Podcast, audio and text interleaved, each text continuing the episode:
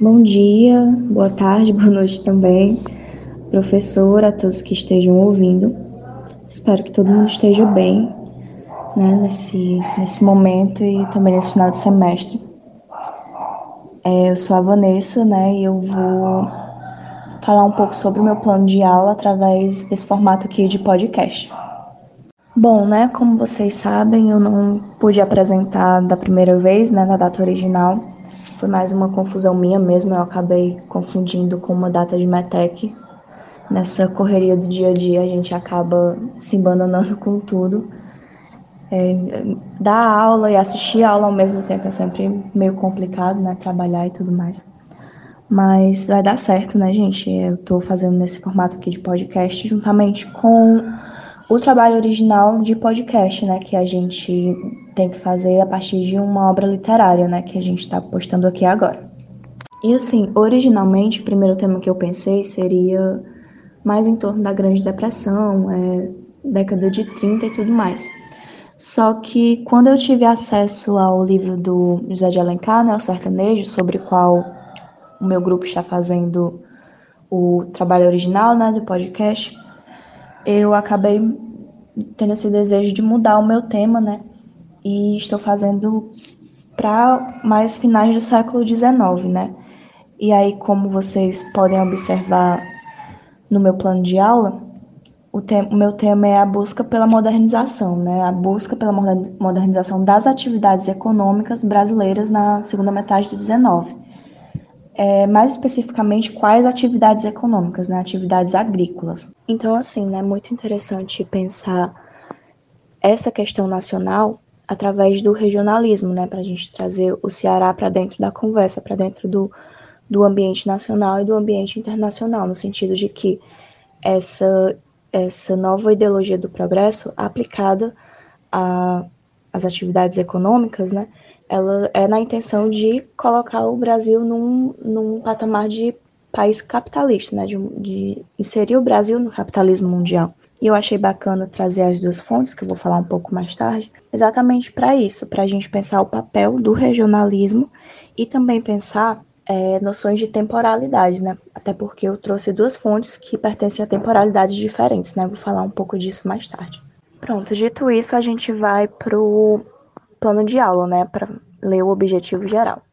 Construir de forma conjunta certa variedade de compreensões acerca do cenário de tentativas de promoção da modernização da economia nacional na segunda metade do 19, no contexto do final do Segundo Reinado e anos iniciais da República. O enfoque principal do debate encontra-se na compreensão da ideologia do progresso, aplicada ao contexto brasileiro e levando em consideração a, pro a problemática da história do eixo Rio-São Paulo, ser geralmente apontada como a história nacional. Serão debatidos os usos do passado cearense na tentativa de elevar o Brasil e suas atividades econômicas à cobiçada posição de nação modernizada e devidamente inserida nos trâmites do capitalismo mundial. Bom, é, eu pensei em uma aula para o terceiro ano né, do ensino médio, como está aí no plano de aula, né? E mais especificamente para o começo do terceiro ano, onde segundo a abordagem mais cronológica, né, é o momento em que a gente vê a formação da República, né, que a gente vê aquele período de, entre aspas, transição entre o segundo reinado, fim do Império, né, e a República. E assim, né, sem, sem meias palavras, o, o objetivo principal da minha aula é exatamente fugir dessa, dessa ideia desenhadinha, né, de que acabou o império e começou do nada uma república e agora o pensamento é completamente diferente. Na verdade, as noções de temporalidades que eu estou tentando trazer, né, é, falam na verdade do século XIX, trabalhar o século XIX enquanto um século que não acabou em 1901, né, que é um século que como a gente normalmente costuma pensar aqui no curso, né, um, um século que acabou antes da Primeira Guerra Mundial, justamente pensando essa, esse, essa cobiça pela modernização, né, esse desejo pela modernização dentro do contexto brasileiro, dentro do contexto da atividade econômica agrícola, né.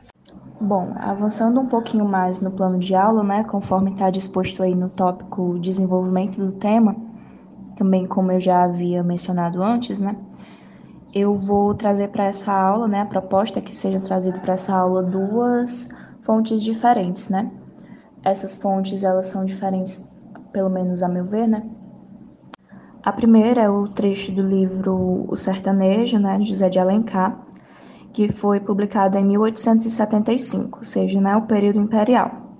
O trecho que eu escolhi é logo do comecinho do livro, né, e faz uma descrição que normalmente causa um sentimento, né, que normalmente causa emoção, que é tocante ao sentimento regionalista que normalmente tem dentro da gente, né?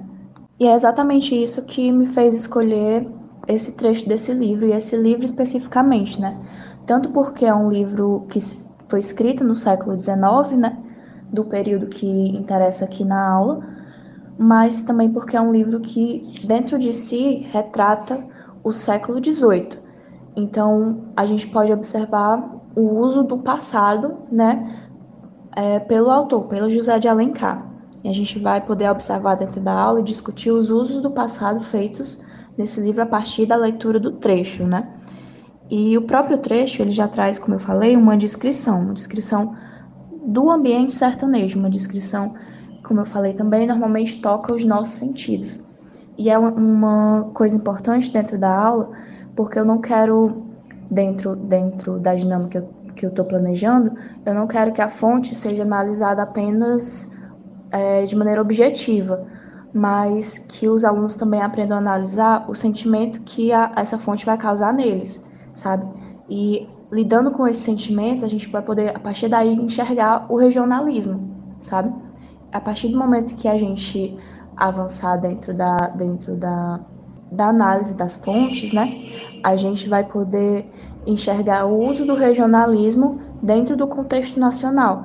E aí os alunos vão poder pegar aquele sentimento que eles, que eles experimentaram lendo a descrição e enxergar o, o uso feito deles, né, em outros contextos, em contextos nacionais, em contextos é, é, ditos até mundiais, né. E é uma oportunidade de enxergar o poder do imaginário, né, o poder que os nossos sentimentos, que as emoções que a gente experimenta podem ter e podem se relacionar até campos que normalmente os alunos não, não fazem essa, essa associação, né? Ah, o imaginário, um, um, um livro sobre um romance bonitinho e tal, regionalista, com a economia nacional, com o desejo do país de se inserir no capitalismo mundial. Como associar isso, né? É uma, é uma oportunidade de aprender a fazer essas ligações. E já a segunda fonte que eu levaria para analisar em sala de aula seria uma pequena matéria né, disposta na capa da revista Agrícola, que era uma revista paulista, né, mas ela circulava, na verdade, em vários estados. Né, ela abordava questões agrícolas né, de vários estados, agrícolas e agropecuárias. Né? E as principais pautas dessa revista eram, por exemplo, novas técnicas de modernização, novas técnicas, novas máquinas, enfim. É, basicamente, a maioria importada da Europa, né, vindo para cá através de feiras, de, de, exposição e tudo mais, enfim, se dedicava principalmente à, à difusão de novas técnicas modernas, né, para a agricultura brasileira. Só que assim, esse desejo pela modernização europeia, né, essa cobiça por essa modernização importada, né, ele, ela já vem, já vem da época do Império, né? E é justamente é, literatos, enfim, intelectuais que vão apoiar, que vão se engajar nessa campanha pela modernização. Porque a gente tem que pensar também José de Alencar como um, um autor político, né? Um autor que fazia parte da política, né? E aí é justamente junto com essas campanhas em prol do, do progresso da economia agrária, né, em prol dessa adoção dessas novas técnicas, dessas novas invenções europeias, né, que surge o discurso do atraso, né, o discurso e a, o discurso da crítica, críticas ferrenhas feita à agricultura pecuária, né, a agricultura rotineira, a agricultura tradicional, e a palavra-chave é agricultura e pecuária atrasada, né, o discurso contra o atraso para promover a adoção dessa modernização, né, a fim de colocar o Brasil num patamar de país inserido nessa dinâmica capitalista, né, inserido nessa dinâmica moderna, um país de prestígio, né. E é por isso que é tão fundamental refletir sobre o papel do regionalismo nessa dinâmica inteira, né? Até porque o moderno existe a partir do momento que o novo surge, né? Se, se diferenciando do velho. Partir do momento que cria-se a imagem do velho, do antiquado, do atrasado, né? Para que se possa promover, para que se possa difundir aquilo que se acredita como novo, que se acredita como avançado, né? E aí avançando um pouco mais no plano de aula, né, como está escrito aí na metodologia, a aula vai ser de 100 minutos, né, e vai ser dividida em três partes.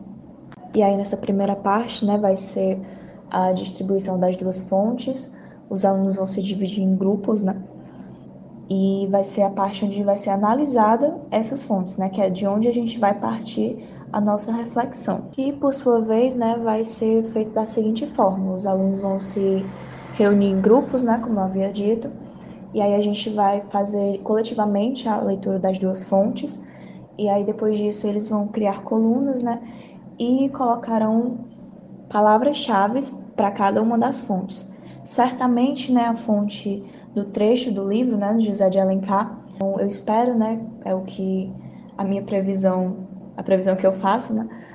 Que hajam palavras mais relacionadas ao sentimentalismo, né? Mais, mais relacionadas à emoção que é causada na gente devido ao regionalismo dentro da gente, né? E dentro dos alunos também. E já na segunda coluna eu espero observações mais concisas, observações mais objetivas, né? Já que é uma matéria de revista que é mais direta ao ponto, mais direta ao assunto, né?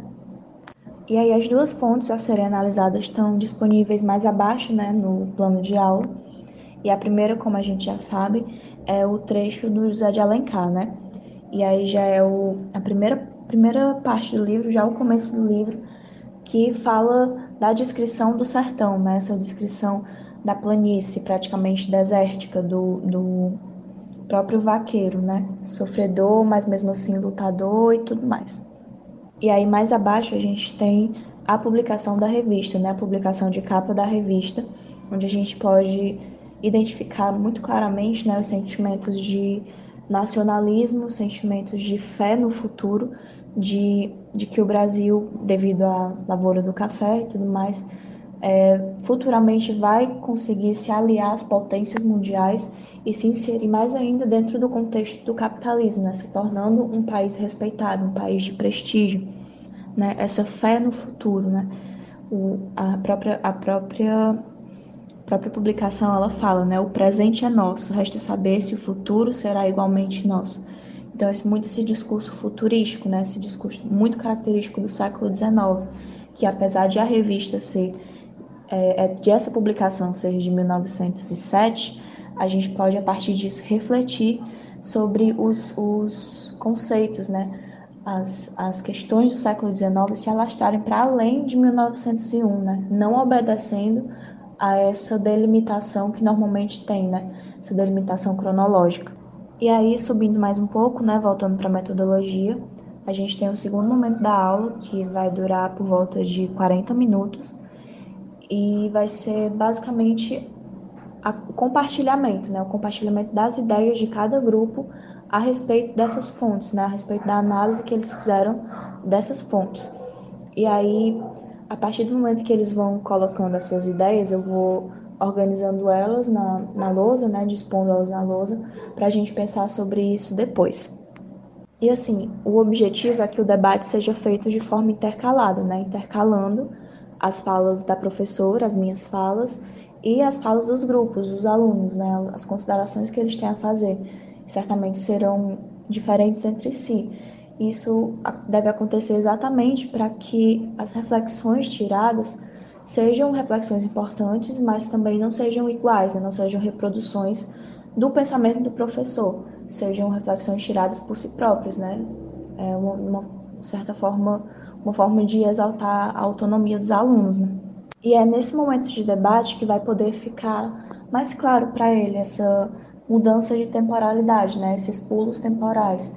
Um, uma fonte que fala do século XVIII, né, a respeito de tirar lições do passado, a história do exemplo, né, a história exemplar, lições do passado para a, a, segunda metade do século XIX no contexto imperial, né? E aí a gente já tem outra fonte analisada, uma fonte mais objetiva, mais dita mais clara, né? Que já, já te, tecnicamente né, não está mais dentro do século XIX, mas na verdade reproduz perfeitamente os ideais do século XIX, né? Os, os ideais de modernidade, de futuro. E aí a gente tem é, é, questões temporais que podem ir sendo trabalhadas e para que eles criem essa, essa noção de que, o, na verdade, para que eles desconstruam essa noção de tempo linear, né? E aí mais à frente a gente tem a avaliação, né, para qual vai ser dedicados 30 minutos, né? E aí o, os grupos eles devem elaborar um texto, né, baseado na pergunta por que, né, dentro do contexto brasileiro, podemos afirmar que o século XIX não acabou em 1901, né? E aí eu vou orientá-los, né, para que eles é, usem essa parte da regionalidade, né, da, do regionalismo que a gente conversou no contexto cearense, para fazer essa ligação, né, essa fazer na, na mente deles essa ponte, né, entre o regional, o nacional e o universal, né? Então, né, partindo já para finalização, esse é basicamente o meu plano, né? Eu utilizei bastante do, do texto do Duval abordado na disciplina, mas também bastante do artigo do Alberto Ribeiro Mendes, junto com a Maria da Silvana Landim, que se chama O Sertanejo e a produção do atraso nas práticas pastoris do Ceará, na segunda metade do 19, né? Além disso, utilizei o texto do Regis, né? O artigo do Regis, O Fato e a Fábula, o Ceará na escrita da história. Foi de muito, muito interessante para a proposta do meu plano de aula, né? E assim, é, a respeito das fontes, conversando mais sobre a elaboração do meu plano, né? A respeito das fontes, eu tentei manter poucas fontes assim, porque ultimamente eu tenho dado aula e estou tendo mais a experiência e sempre, sempre acontecem imprevistos, né? Sempre acontecem coisas que reduzem o nosso tempo e eu tento, eu tento manter as coisas mais enxutas, né? Tentei pegar duas fontes de natureza diferenciada, né? Uma fonte é, dentro do campo do imaginário e outra fonte é, que é uma revista, né? Que é uma publicação jornalística, né? e para fazer tanto essa ponte temporal para entender esses, esses pulos temporais, né, a temporalidade sem essa questão linear, e também para ter acesso a tipos diferenciados de fontes, né, uma fonte que mexe mais com os sentidos e outra que, que exige um pouco mais de objetividade. Acho que foi basicamente isso. Muito obrigada a quem escutou, a quem vai fazer posteriormente a, a crítica, já já deixo aqui meu agradecimento. A professora também. Espero que todos fiquem bem, fiquem em casa e é isso.